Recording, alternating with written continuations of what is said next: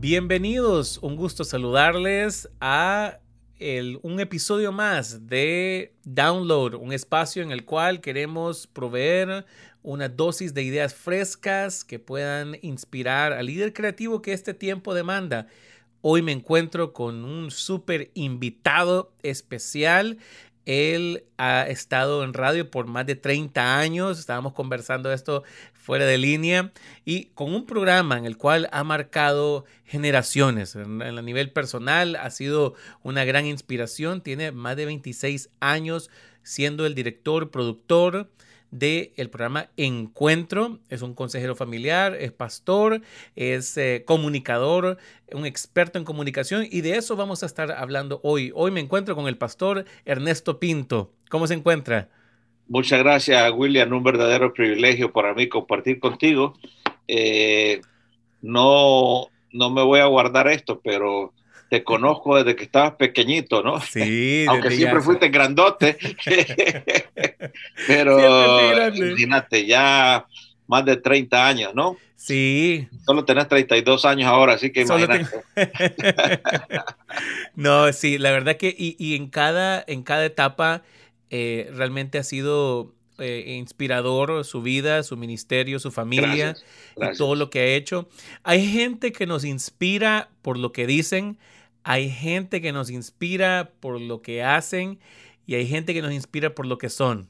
Y creo que eso ha marcado eh, mi vida a nivel personal, lo que, lo que usted ha representado, lo que ha representado su ministerio, su familia y todo lo que hace, especialmente en la área de comunicación.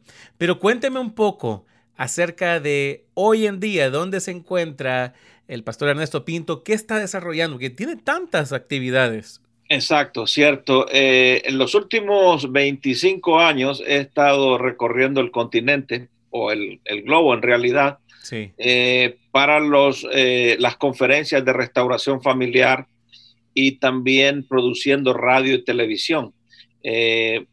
la tarea principal para, para, para mí es la evangelización.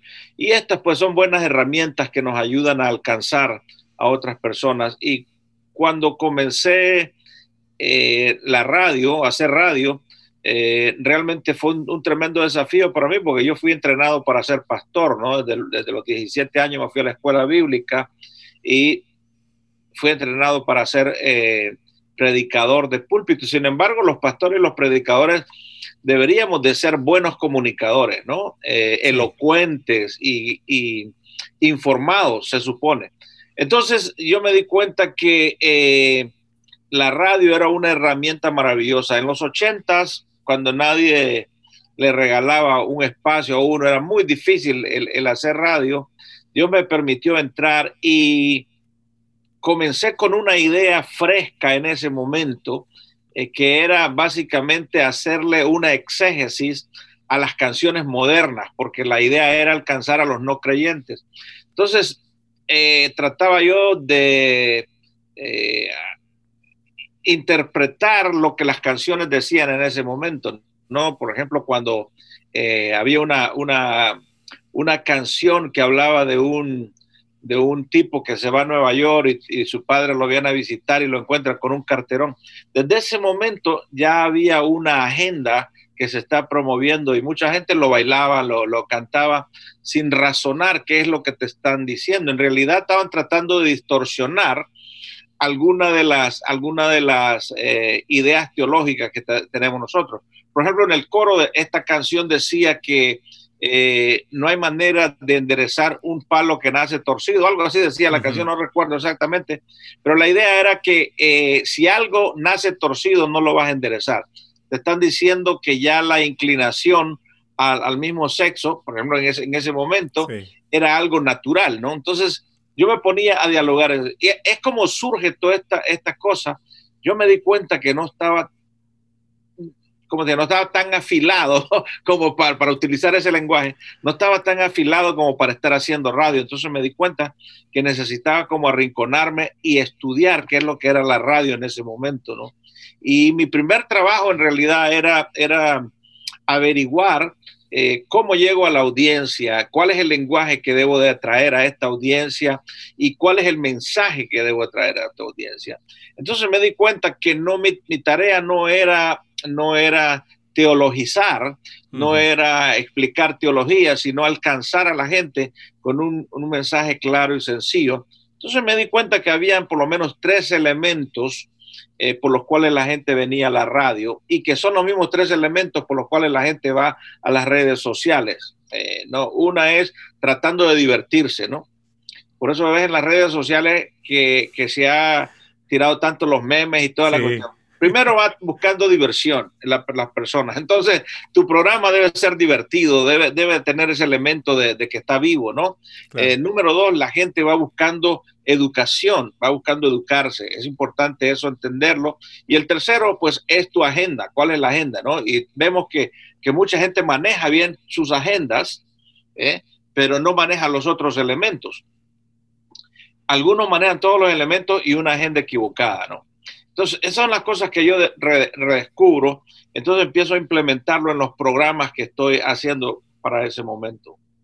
Eh, evoluciono en 10 años para llegar al programa Encuentro como tú lo conoces. Ibas a preguntar algo, perdón. Me, me gustó, y no quiero interrumpirlo, pero me gustó la secuencia de, de los tres puntos, porque muchas veces nosotros, eh, como cristianos, como predicadores, como pastores, lo tenemos al revés. Primero va la agenda, luego la educación y luego el entretenimiento. Y, realmente eh, podríamos decir que hasta cierto punto el, aspecto de entretenimiento no es bien visto dentro de la comunicación cristiana. Muchas veces obviamos las otras dos, no solo tenemos nuestra agenda y por eso, eh, eh, yo creo que por eso es el fracaso de la iglesia para alcanzar al que no viene a sentarse a las sillas, ¿no? Por el hecho de que es solamente han, han transferido el púlpito a la cámara, ¿no? O al micrófono. Y creo que eso es un error porque cada cosa tiene su lugar, la misma Biblia lo dice, ¿no? Eh, para todo hay tiempo y cada cosa tiene su, su, propio lugar. Entonces, la radio y estos medios de comunicación son otra cosa. ¿Entendés? Por eso tenemos que entenderlas, tenemos que entender estos medios de comunicación para que nosotros podamos comunicar qué es lo que queremos comunicar, qué es lo que, que William quiere comunicar, por ejemplo. Bueno, William quiere comunicar que la educación teológica es importante para el mundo, ¿no? Entonces tienen que encontrar la manera eh, florida de hacerlo eso. En mi caso, para mí era sencillo, yo quería mostrar el amor de Dios, no me importaba... Eh, si la gente llegaba con pantalones o no llegaba con pantalones. En, aquellos años era, era, un, era, un, era un, un quehacer teológico, ¿no? Para mí era comunicar el amor de Dios, dialogar con la gente, hacer de la señora del mercado eh, eh, una artista, por ejemplo, de la radio, que ella suene bien, porque si ella sonaba bien, el programa tenía. Entonces teníamos que producirlo, tenía que, haber trabajo, tenía que haber eh, dedicación. Y eso es lo que nos cuesta mucho. muchas veces eh, el pastor es un buen comunicador en el púlpito porque fue entrenado para eso. Pero no necesariamente el pastor es un buen comunicador en la radio o en la televisión. Muchas veces eh, los muchachos en la, congregación, el otro día estaba viendo un, uno de esos que producen, un, muchacho está predicando, está predicando y está como que la cámara lo enfoca y él está predicando, pero de repente enfoca un, montón de vacas y un ganado por ahí, ¿no? en, el caso de él, él no tiene acceso al púlpito, pero está predicando. Entonces está predicándole a, la, a, las vacas. Pero me resultó muy interesante el, paneo que, que, hicieron los muchachos, ¿no? Eh, decir, bueno, no tengo espacio allá, pero tengo espacio acá. Entonces vos como que te reís, como que te... Pero entonces me doy cuenta que está utilizando estos elementos y lo que estaba diciendo era coherente, era, era, era, era informado. Entonces creo que eso tenemos que encontrar la manera de, dialogar con, con nuestra gente, ¿no? Y creo que eso es sumamente determinante y por eso eh, quise interrumpirlo, la verdad, porque me pareció sumamente valioso, especialmente hoy en día, donde en aquel tiempo donde usted eh, hacía radio, usted hacía mención, los espacios eran muy reducidos. Eh, la verdad que eran espacios muy pequeños, muy protegidos, muy cerrados Hoy el mundo ha cambiado donde todo se ha abierto, donde inclusive todo se ha descentralizado. Ya inclusive las radios como tal, más bien están buscando contenido y están buscándolos afuera, las redes sociales y todo lo que, lo que ha traído este mundo. Pero aún así, entre todo este ruido que existe, ahí existe un valor en cuanto a qué mejor podemos comunicarnos. Y el aspecto también de que hoy dejamos de ser audiencia a ser productores de contenido. bueno, fíjate que es, muy interesante lo que decís porque eso yo lo descubrí hace 30 años, ¿no? Yo me di cuenta que no tenía una radioemisora, no tenía un micrófono, que no me pertenecía el micrófono. Entonces yo me di cuenta que si produzco buen material, produzco contenido, vamos a tener acceso a la radio. O sea, ahora es fácil eh, poner una camarita, un micrófono y ponerse a hablar y vas a tener, aunque sea cuatro o cinco personas que te, que te escuchan, ¿verdad? en aquel momento era producir cosas. Y mira, estamos, estamos, eh, yo, luché con cosas que ahora no tenemos e, ese tipo de problema. Yo luché, por ejemplo, que yo, yo vengo, yo, yo soy eh, creyente de primera generación en Honduras, ¿no es cierto? Sí. Honduras eh, eh, es un país y fue un país católico, ya no lo es, pero fue un país muy católico. Entonces nosotros éramos primera generación. ¿Qué significa eso? éramos primera generación y éramos, estábamos sujetos al misionero. Entonces, ¿qué es lo que sucede? La iglesia autóctona o la iglesia nacional no tenía acceso al entrenamiento de la radio. Quien hacía la radio, aunque sea con un pobre español, era el misionero porque tenía plata para pagar la radio, ¿no?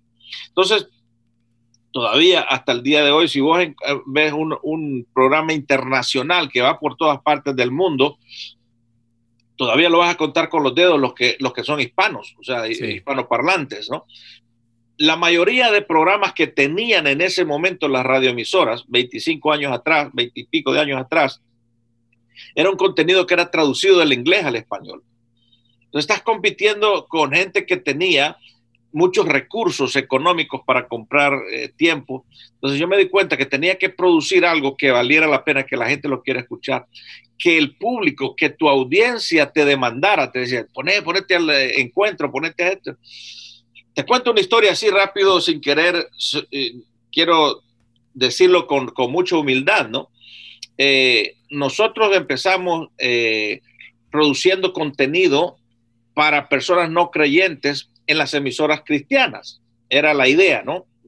era claro que el mensaje que iba, iba a hablar sobre el SIDA, por ejemplo, o sobre la homosexualidad o sobre el aborto, no era para decirle estoy en contra del aborto, sino era un diálogo en, este, el, tópico era un diálogo y era básicamente para un, para un pueblo que no se sentaba en la silla de iglesia. Entonces, ¿qué resultó? Que teníamos eh, un grupo de emisoras eh, que profesaban la fe cristiana y nosotros logramos que en un momento dado 30% de nuestras, de nuestras radioemisoras eran seculares. O sea, habían emisoras seculares que agarraban el programa para agarrar audiencia. Entonces eso me sirvió a mí para decir, mira, te puede servir este, este programa. Entonces, recuerdo que un día recibí una llamada de un señor dueño de una cadena de radioemisoras en, en, en, el, en, el, en el Atlántico mexicano, ¿no? En todo el sur de México. Y me dice, señor Pinto, eh, quisiera hablar con usted, ¿está bien? Eh, me dice, ¿podría usted eh, hacer una, un tiempo en su, en su agenda para poder venir y conversar con nuestra gente? Me dice acá en, el área de Tabasco, Tabasco, en México. Sí, le digo, con mucho gusto. Eh, me di cuenta que no era una persona de iglesia, no era un pastor, era un creyente. Él me dijo abiertamente, soy un empresario. Eh, y entonces le digo, pero cuénteme qué es lo que pasó. Bueno, me dice, su programa lo estamos pasando en una de las emisoras de noticias que es la más importante en toda la región y tiene el, tope ¿verdad? del rating de la radioemisora. Me dice, y su programa lo estamos poniendo a la hora del almuerzo. O sea, cuando la gente después de almorzar está escuchándolo, usted me dice. Le digo, qué bien, ni cómo recibieron el programa, porque nosotros nunca pagamos un anuncio para promover nuestro programa. Entonces me dice, mire, me dice, en esa audiencia, en esa hora, había una señora que leía las cartas, que hablaba de brujería, que hablaba de, todo este tipo de cosas y la gente le gustaba y ella compraba el espacio, me dice. Y tenía una audiencia increíble porque les daba el número de la, de la, loto, no sé, era, un, ese tipo de, de, de, esoterismo, ¿no? Y, y, resulta que me dice que un día la señora no llegó y entonces la, la gente eh, ahí me dice, ¿qué hacemos con este espacio? Necesitamos eh, alguien que, que, aconseje a la gente. Que... entonces dice, uno de los que trabaja conmigo ahí eh, sacó un, un, un, disco compacto y me dijo, mire, aquí este hombre también aconseja a la gente y le, dice el futuro a la gente. No, no sé qué le diría aquel, pero, pero le dio el, el, el disco compacto. Pusieron el, el encuentro el encuentro que es de 15 minutos y resultó que la gente se volvió loca llamándolos a ellos y querían saber de cómo podían tener ese programa y desde entonces votaron a la, para hacerte la historia corta, votaron a la bruja y pusieron encuentro ahí en ese espacio. Wow. Y, y, ahora entonces el Señor me está llamando para que yo vaya y le, le, le hable a, a un grupo de... Y este hombre que no solamente era dueño de las emisoras, me di cuenta más tarde, sino que era dueño de una, de una red de, de, de, autolotes, vendía autos nuevos, eh, los dealers que dicen en, inglés, ¿no? Y alquiló el, el, el, teatro de la ciudad, ¿no? Que eso es, donde llegan los artistas famosos a cantar. Él lo alquiló y claro, ya tenía creo que año y medio de estar pasando el programa cuando me invitó a eso. Y me dice, yo lo único que quiero es que usted dé una charla esa, me dice, porque aquí hay mucha violencia en el hogar. Yo sé, me dice que aquí hay mujeres maltratadas, abusadas, niños maltratados. Y esos son los temas que usted toca, me dice. me gustaría que dé una conferencia. Solamente que le voy a pedir un consejo. Y nosotros no somos una emisora religiosa, como están pagando todo. Nosotros no somos una emisora religiosa yo les voy a pedir que usted solo dé su conferencia y se baje, no ore por ellos. No diga nada de oración, de rezos, nada de eso. Solo dé la conferencia. Ok, bueno, fui, eh, era una cosa muy interesante porque normalmente me invita gente de iglesia, ¿no? Sí. Estando ahí, di la conferencia, 45 minutos, eh, y yo estaba, bueno, estaba listo para entregarle el micrófono cuando entró uno de los guardaespaldas del Señor y me dice, dice el, dice el jefe, que usted haga lo que usted tiene que hacer porque esa gente está llorando, no pueden pararla, ¿no? Así que decidí orar por ellos e invitar a la gente a venir a Cristo. O sea, ¿cómo podemos llegar al corazón de aquel que no se siente en una silla de iglesia? Es el gran desafío de estos medios de comunicación, güey creo que es, es sumamente valioso y aun cuando podríamos decir, pasamos del disco compacto y a veces eh, trato de, hacer mención a esto, porque a, veces especialmente en los equipos creativos nos enfocamos demasiado en tener la herramienta correcta. Y creo que nos equivocamos, sea con un cassette, sea con un CD, o sea con un post, con un meme hoy en día, o, en Instagram, o, o, lo que sea, un podcast a veces nos, enfrascamos en la herramienta, pero creo que tiene que ver en la manera de comunicar. Creo que quienes somos y en la, en la estrategia de cómo comunicamos el mensaje es donde realmente va a marcar la diferencia en este tiempo. ¿Qué recomendaciones le daría a aquellos que sienten la pasión por comunicar? Por hablar, por, por predicar, por cantar. el medio es, secundario, pero que tienen aquella pasión por comunicar. ¿Qué le recomendaría? Bueno, si ya tienen la pasión, yo creo que lo que necesitan ahora es informarse, la educación, ¿no? Formarse. Más que recibir, es formarse. Entonces, lo primero que yo creo que es ah, rodearse de gente que sepa comunicar. ¿no? informarse y rodearse de gente. yo nunca me preocupé por las herramientas. Yo me preocupé por, por tener un buen mensaje y empaquetarlo muy bien, ¿no? Porque yo comencé, o sea, encuentro, cuando comenzamos encuentro como tal, comenzamos con aquel, aquello grande, eh, real to real, que le llamaban, ¿no? Sí. Las ruedas grandes, enormes, y, teníamos que cortarlo. O sea, la herramienta es indiferente, es el mensaje y cómo, cómo podemos empacarlo, ¿no? Entonces yo creo que ahora que tenemos estos medios de comunicación, tenemos muchos, eh, eh, como, le, como, decimos, eh, muchas herramientas de entrenamiento en línea, ¿no? Y podremos, podemos, eso es lo primero que yo diría, rodearnos de gente que sepa eh, qué es lo que quiere comunicar y que sabe de comunicación.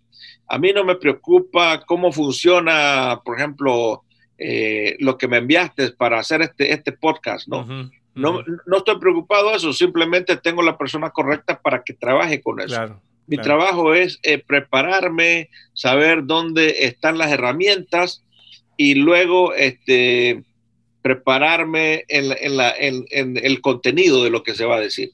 Entonces creo que eso es importante tenerlo en mente. Hay personas que son muy buenas, muy creativas, pero están metidos en todo y por eso no funciona. Entonces no tienen una, una, una vista periférica sino que están metidos y entonces desde el, desde el bosque no puedes ver el, no sé si me explico, ¿no? Sí, sí, sí. Cuando estás metido en todo, en que querés manejar la computadora, manejar el otro caso, manejar... No, hay gente como ustedes que sabe mucho de estas, de estas cosas y hay que darles el lugar a ellos, ¿no? Creo que eh, uno de los principios del liderazgo que enseña Maxwell es que debes de rodearte de la gente que sabe más que vos. Eh, entonces, eso es importante, ¿no? Eh, eh, reunirse. Ahora, en el caso nuestro, yo me reúno con gente que, le gusta pensar, que le gusta compartir ideas, eh, que le gusta empoderar a los demás, porque ese es mi trabajo. Mi trabajo es empoderar a los demás, al que está afligido, al que está triste. Entonces, yo necesito escuchar también de otros cómo, cómo funciona esto. Y es, es así como me alimento, ¿no? Y puedo además de que tengo mi devocional, eh, la lectura de la escritura, el, tiempo con Dios, todo eso es importante, pero como somos criaturas que nos relacionamos, es importante que tengamos ese grupo de, en inglés le llaman think tank, ¿no? ¿Cómo le dicen en español a eso? Sería el tanque de pensamiento, ¿verdad? Grupo de personas que, que, te permitan expanderte, ir más allá de, de, simplemente creer que yo tengo lo mejor y que mi iglesia es la mejor y que el, cielo se va a llenar solo con las sillas de mi iglesia. E, eso es ridículo, no, eso no, eso no te lleva a ningún lado. Algo que a mí me gustó siempre del concepto que manejó Encuentro fue eh, usualmente, especialmente en el, en el tiempo donde, donde la radio tradicional era sumamente cerrada, ¿no? Era, se, inclusive recuerdo que para entrar tenía que venir, en cuanto a la música, tenía que venir con una recomendación de una disquera, de, una, de un label, ¿no? O si era un programa, era de alguna de las empresas multinacionales grandes. Eh. Algo que a mí me encantó siempre, y no sé si lo he comentado en algún momento, que siempre me encantó de encuentro, es que le dio voces a aquellos que no tenían acceso. Exacto. Y creo que eso marcó mucho el hecho de darle voces a, de repente, inclusive, tal vez hoy es más abierto donde la gente se expresa en cuanto a redes sociales, en cuanto eh, al abuso, por ejemplo. En aquel tiempo era, eh, imposible. Ganar la confianza de la gente era difícil. Inclusive, eh, habían casos donde, donde se tenían que mantener el anonimato de las personas por, por su seguridad. Y, y, el poder crear ese espacio de conversar y de poder hablar y tocar esos temas tabú, eh, realmente fue darle voces a aquellos que no tenían una voz en, el, en un medio como, como la radio. Y eso tiene que ver con lo que dijiste al principio, ¿no? No es solamente lo que aparentamos ser, aparentamos ser, sino lo que somos en realidad, ¿no? Y nosotros como creyentes, como seguidores de Jesucristo, uno de los principios que nos lleva es lo que dice la Escritura en el Nuevo Testamento. Levanta la voz por los que no tienen voz. Entonces creo que el mensaje eh, debe ser profético también. Y no profético en el sentido de dilucidar el futuro, sino de denuncia, ¿verdad? De, de, la denuncia que busca justicia. Entonces creo que eso era básicamente el fundamento de ese principio que manejamos, que tú, que, tú hablabas, y era irse a la gente que no tiene voz y levantar la voz de ellos, ¿no? El abusado, el maltratado, eh, hablaba con el, el, el, el, diputado o el que está en, en, el mercado o en la silla de ruedas. Eh, entonces todo eso te permite entrar al corazón de la gente voy, a repetir esto. Estos, estos ministerios y estos trabajos que hacemos en, los medios de comunicación deberían de ser permanentemente de empoderar al que te escucha. No solo para lucir bien, sino empoderar al que te escucha. Y entonces eso tiene que ver con la filosofía de hacer, de hacer medios de comunicación. ¿no? Y creo que, que yo siempre tuve claro el hecho de que Dios nos ama a todos y que no importa si estás en una silla de ruedas o en la silla presidencial, o sea, tenemos el mismo valor y tenemos que tener la misma... Eh, el mundo no te va a dar la misma plataforma, pero ese es nuestro trabajo. Así es, y creo que es importante, el, gran desafío en el cual nos encontramos hoy a nivel mundial es en cuanto a lo que es la verdad como tal, ¿no? Antes, eh, decir esto es malo y esto, esto es bueno era, era lo común, pero hoy existe, eh, estamos, podríamos decirlo, en el, ambiente de comunicación, estamos en la posverdad. Hoy conocer la verdad no es suficiente. Hoy necesito tener la interpretación de la verdad. Y creo que ese es el desafío de la comunicación. ¿Cómo usted ve el, el desafío de la comunicación yendo hacia el futuro? Bueno, yo creo que más y más esto se va a ir abriendo yo pienso que ahora más que nunca van a tratar de controlarlo, ¿verdad? Porque en algunos casos se les ha ido de la mano. Pero yo creo que esto, esto no lo va a parar nadie, ¿no? Nosotros vamos a tener acceso y deberíamos de, de, tener ese espíritu y esa mentalidad de hacer las cosas bien, por un lado. Sí. Por otro lado, debemos de entender que tenemos que empoderar a nuestra juventud para hacer este tipo de cosas enseñarles, eh, darles las herramientas, darles el espacio, creer en ellos. Todas esas cosas son importantes para que ellos puedan salir. Este, eh, ¿Qué es lo que yo hago con muchos de los muchachos que me llaman? ¿no? Yo aparezco en sus programas para certificarlos realmente, no para decirles, eh, sigan haciendo el trabajo, no porque tengo todo el tiempo del mundo, sino porque creo que es importante empoderar a la gente en estos medios. Eh, tú decías hace un momento que muchas veces la gente en estos medios de comunicación se dedicaba a decir la verdad y muchas veces maldicha, ¿no? O sea, no solamente porque sea verdad eh, va a impactar, ¿no? Tenés que saber decir la verdad y también explicar esa verdad. Entonces, tenía un, un, un, un caballero que me llamó una vez, me dice, mire, estoy muy contento de haber encontrado, eh, haberlo encontrado a usted en la radio. Y le digo, ¿por qué? Bueno, me dice, porque todos los predicadores que escuchaba me mandaban al infierno, pero ninguno me explicaba cómo llegar al cielo. ¿Cómo escapar del infierno? ¿entendés? Solo le, da una parte de, la ecuación, ¿no? Entonces me dice, usted, usted está al otro lado, solo está llevándome al cielo y no me explicó el infierno, pero ya el infierno ya lo conozco. Y entonces, y esa es la realidad, ¿no? Todo el mundo sabe de que si está mal portado te va a ir mal. Eso, eso ya lo sé. Lo que quiero saber cómo salgo de ese lío, ¿no? Y ese es nuestro trabajo, decirle a la gente, explicarle a la gente cómo salen de ese enredo. Eh, informar a la gente va más allá de, de, darle estadísticas, ¿no? Eh, hay en, en los principios cristianos nosotros manejamos el conocimiento y la sabiduría. Las dos cosas son buenas, pero la sabiduría es superior.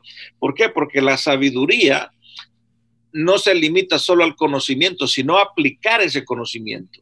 Entonces, la sabiduría, nosotros lo sabemos que el principio de la sabiduría es el temor a Dios, viene del cielo. Entonces, el conocimiento todo lo tenemos, ¿no? Eh, información, debo decir información ahora tenés ahí, le preguntas a Mr. Google o, googleás, como dicen los muchachos, eh, y tenés cualquier información, cualquier información. Pero tenés la sabiduría para saber aplicar esa información, es la pregunta. Eh, uno de los, de los eh, libros que, que escribió tu padre fue uno sobre, sobre, sobre la riqueza, sobre esto. La información sobre riqueza hay mucha, ¿no es cierto? El asunto es la sabiduría, cómo aplicamos esos principios desde nuestra eh, empobrecida economía, ¿no?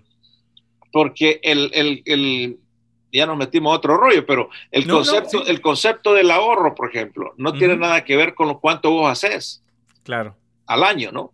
Tiene que ver con un principio de vida que vos aplicás y si lo aplicás bien, a su momento vas a cosechar, pero no es que ya empezaste a ahorrar hoy y la próxima semana sos rico.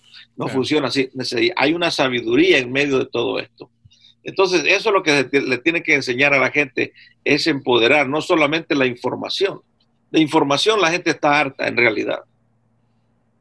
Creo que eso, es muy valioso, todo lo que ha dicho es sumamente valioso y es, creo que es crucial lo que dice de que existe ya una sobreestimulación de la información. O sea, en realidad, donde hoy nos encontramos es que estamos saturados de información. O sea, nos metemos a redes sociales, nos metemos a canales. O sea, ¿cuántos canales de televisión? Yo hace dos, tres años corté por completo el cable, de mi casa.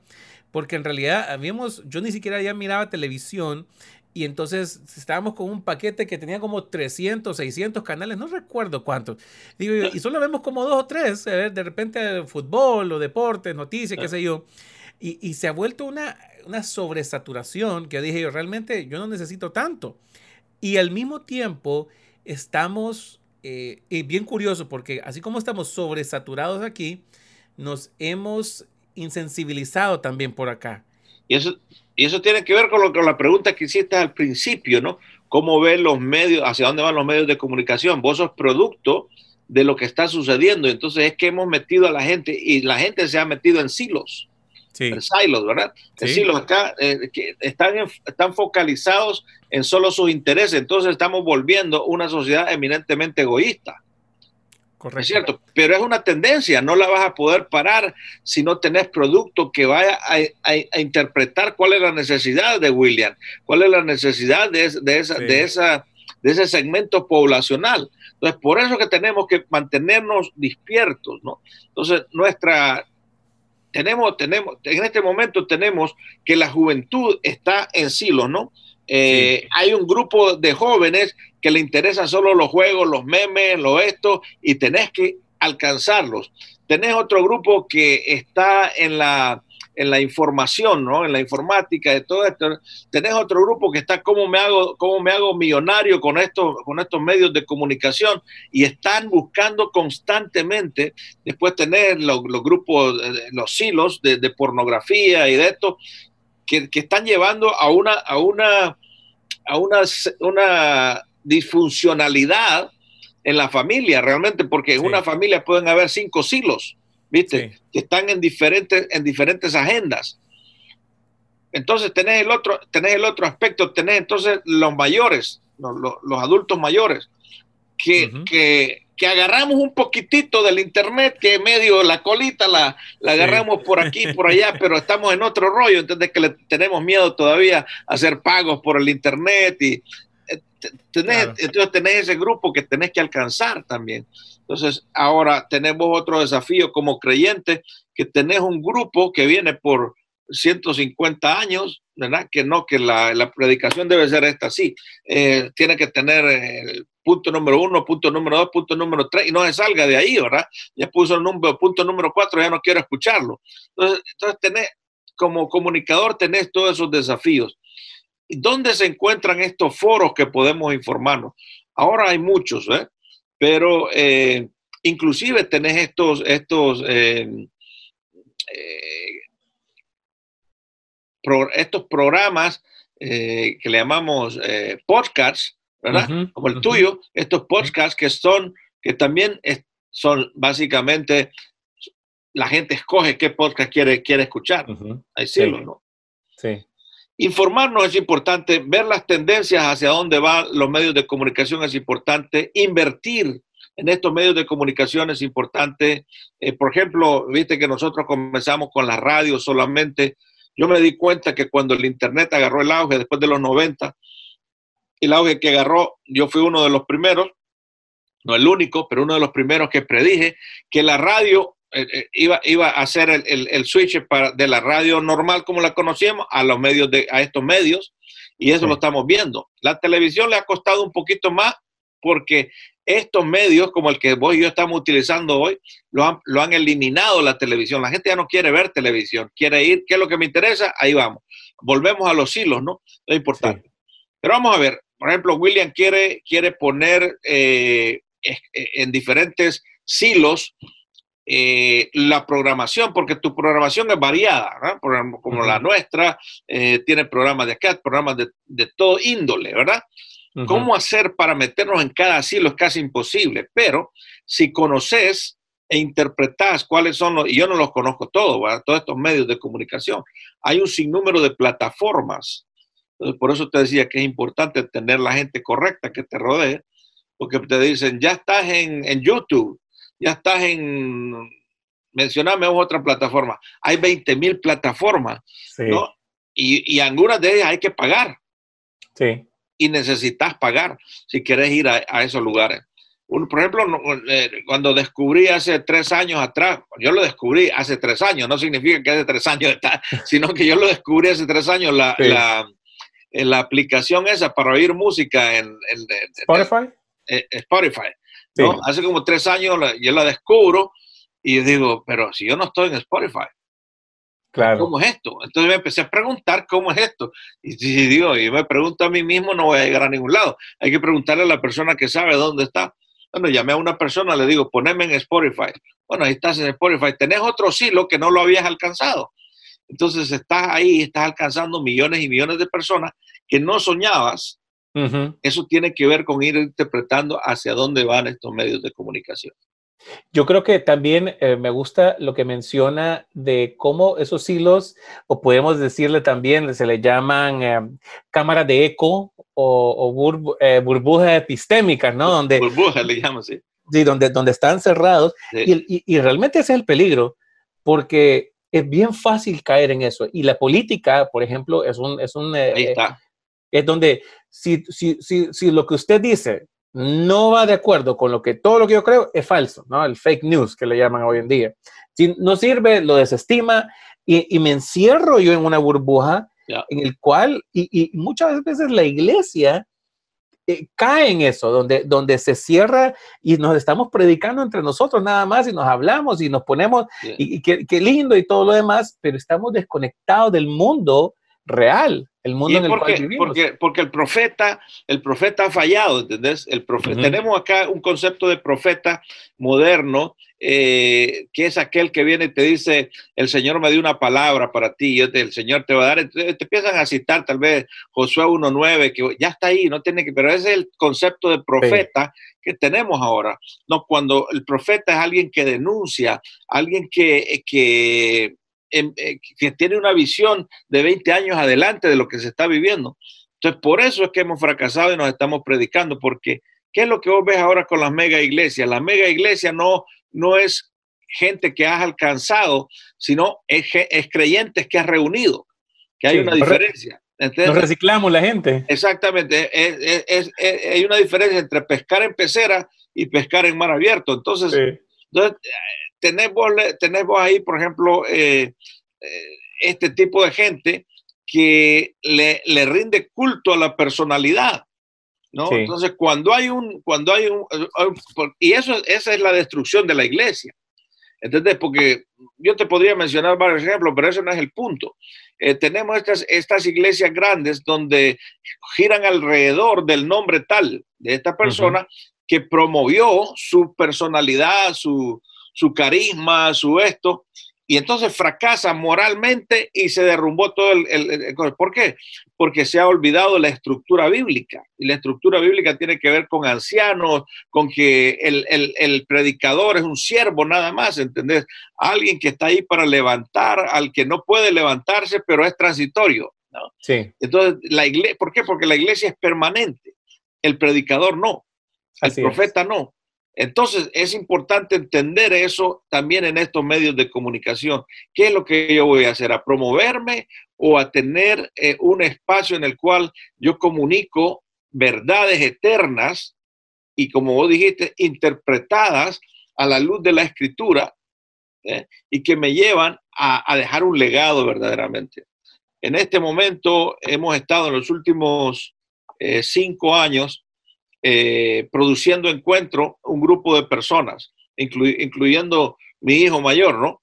Que produce encuentro. Entonces, ellos interpretaron perfectamente el formato de encuentro y mantienen el espíritu del formato de encuentro.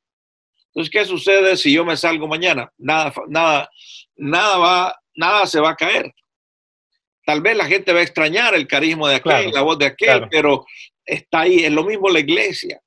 La iglesia no es para, eh, no es, no es para dictar, ¿no? No es para un dictador. Es para un pastor con corazón de gente, con corazón de profeta, con corazón que muestra la humanidad. Me resultó muy interesante en uno de los, de los eh, megapastores eh, modernos que mientras no había ningún problema en su ministerio, todo era eh, declárelo y reclámelo y yo lo tengo, ¿no? Aquí está. Ahora que estás en un problema, decís, no me miren como el superhombre, no me miren como el superdios, porque en realidad soy humano. Oíme, eso tuviste que haberlo dicho 30 años atrás. Claro, claro. Eh, contá historias de tu vida, contá historias que salgan de tu corazón para que la gente sepa que sos un humano. Entonces, es lo mismo en los medios de comunicación. Si los medios de comunicación no hablas tu corazón, no hablas algo relevante, la gente te va a hacer un lado, simplemente. Eso es, eso es determinante. Creo que el modelo de operación eh, está cambiando eh, y a veces la gente lo, lo, puede anticipar. Hay gente que el tiempo lo, lo, está encontrando y, ese modelo de comunicación donde existen superestrellas, donde existen, eh, donde está un ungido nada más y son los todopoderosos, lo saben todo y lo que él dice es ley, creo que también está acabando. Por las buenas y por las malas. No, siempre va a haber. Si, si lo, hubo en el tiempo de Pablo, entonces pero Pablo dice, no, si esto no pertenece ni a, ni a Apolo, ni a Sil, ni al otro, sino que la obra es de Dios. En todo tiempo vamos a tener ese tipo de superestrellas y está bien, son personas talentosas que deberían de honrar al Señor. Pero muchas veces nos equivocamos, ¿verdad? Y nos equivocamos porque en realidad andamos buscando el tener y no el ser. ¿no? Mm. El, tener una congregación grande y muchas veces el tener una congregación grande es, es, eh, no que tenga nada de malo, pero cuando la motivación es incorrecta, ¿entendés? Cuando para solamente eh, englobarme, ¿no? Para que mi ego sea mucho más grande es que yo quiero tener, tener y me olvido del ser. Entonces, cuando te olvidas del ser, vas a hacer cosas el fin, como dicen los, nuestros camaradas, el fin, ¿qué dicen? El fin no justifica los medios. El fin no justifica los medios. Claro. O, al revés, ¿no? Los medios no justifican el fin. sí. Pero ese es el, como decía Chespirito, esa es la idea, ¿no? Es la idea, sí. La, idea es que, la idea es que nosotros tenemos valores. Sí. Y esos valores nos representan dentro y fuera de nuestras comunicaciones. ¿no? Sí.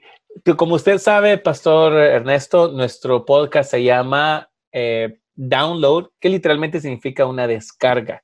La idea en la cual, eh, de dónde viene eh, este concepto, es de un, por ejemplo, de un teléfono, ¿no? Que, que, tiene una gran, tiene un gran potencial, pero yo no sé si a usted le ha pasado, pero a veces mi teléfono como que empieza a fallar empieza a la batería, se descarga y, y, lo que sucede es que viene, en el caso, Apple envía una actualización para que mi sistema empiece a funcionar de manera correcta. Entonces, eso es lo que hemos tratado. Y parte de lo que nosotros estamos haciendo, que creo que debemos de recibir una nueva capacitación, información nueva para operar de manera más ágil en el tiempo en el cual nos encontramos.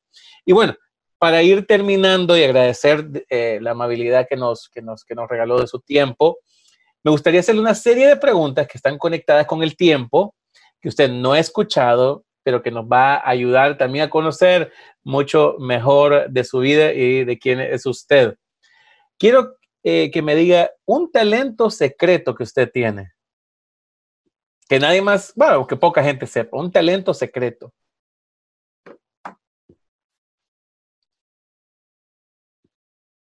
Es difícil, ¿eh? Porque soy un hombre público y siempre he sido... Eh, tal vez algo que disfruto, eh, no sé si es un talento, pero algo que disfruto es la pintura. Ah, sí, es un talento definitivamente. El pintar, eh, me gusta mucho la, la, ¿En óleo? En óleo, por supuesto. Me gusta pintar mucho eh, lo hago especialmente si estoy estresado, entonces me voy a desestreso ahí. Entonces creo que es algo que no se conoce muy bien, mucho. No, yo lo que lo, conocido, lo, he conocido y no sabía de eso. A mí me encanta mucho lo que es, bueno, aparte de lo que es producción, pero me encanta mucho la cocina.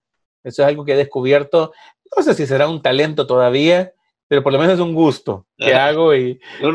sí, yo no creo que tampoco que sea un pintor ahí que algún día van a pagar, pero me gusta lo, lo, abstracto, eh, disfruto mucho la, la, pintura abstracta, entonces trabajo en eso. ¿Pintor, eh, ¿pintor favorito? Bueno, eh, en realidad tengo varios de Garay, de Honduras. Ajá, me gusta mucho, aunque no, es, no, no, no, hay mucha abstracto en él, pero me gusta su, su, su manera de, de, hacerlo. No sé si está vivo o no, realmente yo me, me desconecté. Pero quiero decirte que además de la pintura, me gusta coleccionar este tipo. Entonces, mm. tengo, tengo a Garay y tengo al, al, al, Antonio, ¿cómo se llama el otro? Que es un pintura primitivista hondureño también. Entonces, pero en realidad eh, tengo eh, más o menos de cada país en América Latina, tengo una pinturita en mi casa. Excelente. Entonces, eh, no sé si es algo que a la gente le interesa o no. Pero... No era Garay uno que pintaba los pueblos. Sí. De, no, ese Antonio Velasco es el primer. Antonio Velasco, sí, sí, sí. Él, también pinta similar, pero eh, tiene sus diferencias. Que muchos de las, de las techos son de teja. Exacto, exactamente. Ese es Velasco. Velasco, sí. Un muralista, sí. Ahora hay algunos nuevos. Hay, eh, hay un muchacho ahí en Santa Bárbara que es muy bueno. Eh, ah, Luis, ahí se me escapa el apellido ahora, eh, pero ya te lo consigo y te digo porque muy, muy, hay, muchos muchachos que tienen mucho talento sí, eh, y entonces me gusta apoyarlos en lo que puedo. Este se llama Luis Rápalo, es, es Pate Pluma de Santa Bárbara. Él me ha pintado varios cuadros. Ah, muy bien, excelente. Tengo varios. ¿Cuál, ha sido el trabajo u oficio más extraño que ha tenido? Eh, no creo que ninguno, no creo que, no creo que ningún oficio he hecho de todo. Eh, yo comencé trabajando en, la, en, las bananeras de niño, yo comencé muy, muy joven, a los ocho años comencé eh, ayudando a, los campesinos. trabajé en, en una ruta de bus de San Pedro Sula a Puerto Cortés. Mm. Y no, no, sé si eso es extraño, pero le, he hecho de todo. La necesidad, la necesidad te lleva a hacer cosas interesantes. Sí. Creo que, creo que lo, lo, lo, lo más difícil, eh, especialmente como inmigrante, fue eh, llegar a la ciudad de Chicago, eh, enrolarme en el seminario, estar de pastor de jóvenes y tener un trabajo en, en una fábrica que hacía como laminaba los, los, los, los, ganchos de ropa. ¿no? Ah. Entonces, eso me pareció un poco extraño porque había que estar cerca del fuego todo el tiempo y tal vez no extraño, pero no me gustaba ese tipo de trabajo. Sí, que tal vez es distinto a lo distinto y no me gustó. Claro, a lo que hoy la gente lo conoce, claro, por supuesto. Em, ¿Qué lo hace reír? ¿Qué le hace reír? Los chistes. Me, gusta, me gusta escuchar chistes, me gusta contar chistes. De hecho, eh, creo que algo que no, que, no conoce la gente, además de la pintura, es que eh, yo, he sido, yo he sido más cómico, o sea, era cómico antes de ser predicador, ¿no? O sea, ah, como, como crecí en, una, en, un hogar de madre soltera, no tenía plata para llevar a la escuela. Entonces, en el colegio particularmente, me ponía a contar chistes y los muchachos me, me rodeaban. Entonces nos reíamos. Siempre estoy tratando de reírme. Y realmente que hoy, eh, aún así dentro del cristianismo era como que mal visto, eh, cómo va a ser comediante, eh, aquí se predica la palabra de Dios, nada de contar chistes. Y hoy realmente, como hablábamos de la importancia del entretenimiento, hoy vemos que mucha gente acepta el mensaje por medio del humor. Sí. ¿no? Inclusive el, el, el, humor se ha convertido en una, no únicamente una herramienta, sino en un arma. Vemos hoy, hay plataformas eh, que son hoy literalmente, fueron hechas para eh, que, el, que el humor fuera un arma. Por ejemplo, Twitter. Twitter literalmente eh, llevó esto al poder utilizar la, la sátira, ¿no? todo esto, la ironía, llevarlo a un mensaje, inclusive se, muchos de los gente hoy que está predicando, predica desde una perspectiva muy completamente distinta de eso. Una cosa es abusar del chiste, claro, claro pero es una herramienta para la oratoria, es una herramienta para la comunicación. Y yo prefiero escuchar a un predicador que tenga un buen humor, que te cuente dos o tres chistes dentro del mensaje, y pero que haga alusión a su mensaje. No es contar chistes por contar chistes, ¿no? Claro, claro, porque no, es un comediante, pero, pero, sí, pero sí tiene un valor. Hace el, punto, sí. El punto, correcto. Excelente. A ver, un placer culposo que tenga, un guilty pleasure.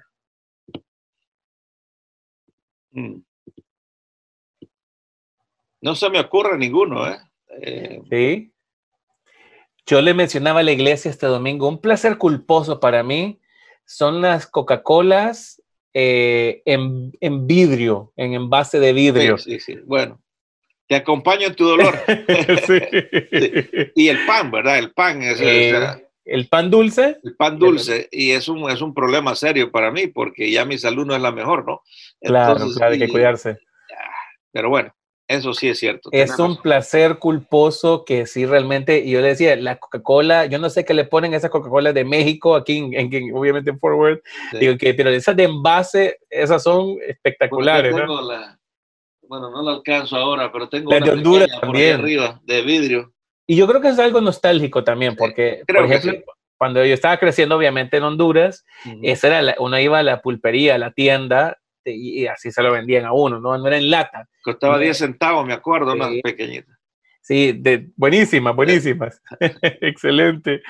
Ciudad favorita para visitar, para ir de vacaciones o que a usted le guste, esta es mi ciudad favorita. Tenerife. Tenerife, España. ¿Por qué le gusta Tenerife? ¿Por qué es su favorita? La isla es muy linda, ¿no? La gente es muy buena ahí. Eh, se parece, esa gente se parece mucho a nosotros. He estado en, la, en lo que le llaman ellos la, la península. Uh ves otro mundo. Los ves otro mundo desde indiferencia hasta racismo contra el, eh, el, latinoamericano, ¿no? En la isla no, en la isla todos somos iguales, hablamos como, como latinoamericanos, eh, además de la belleza de la isla, ¿no? La belleza natural que, que tiene la isla. He estado ahí unas tres, cuatro veces, pero eh, lo disfruto mucho. De hecho, estoy mentoreando a un pastor amigo ahí ya por muchos años, entonces por eso que conozco la isla. Buenísimo, buenísimo, qué, qué, qué, qué, hermoso. vamos a ver una pregunta más. ¿Qué es lo que la gente se ha equivocado de Ernesto Pinto? Pues no sé, no me lo han dicho.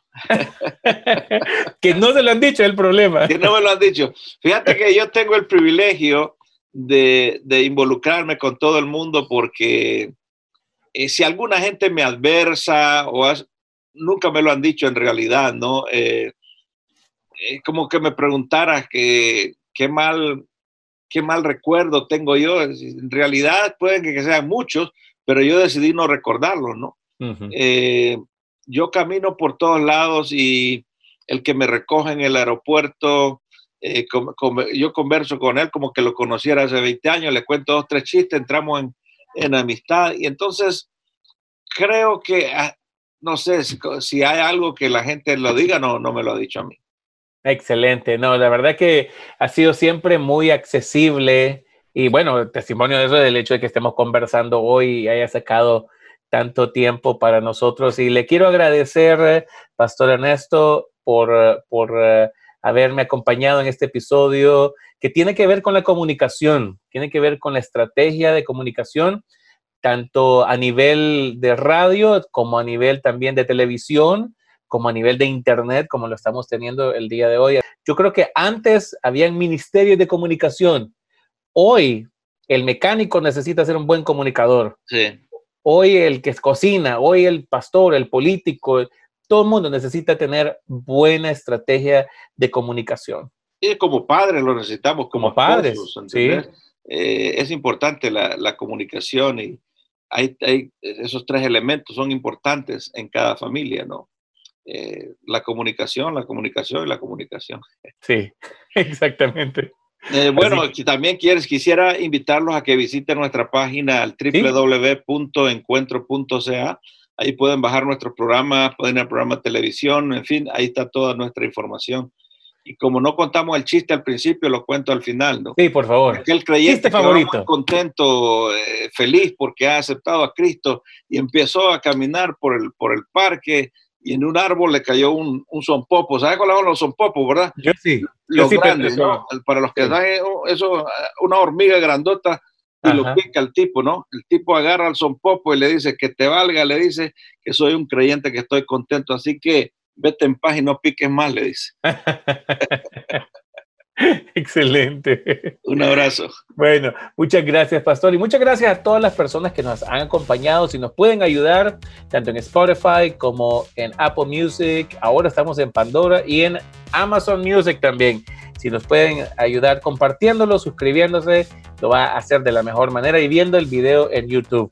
Excelente y que Dios les bendiga. Saludos.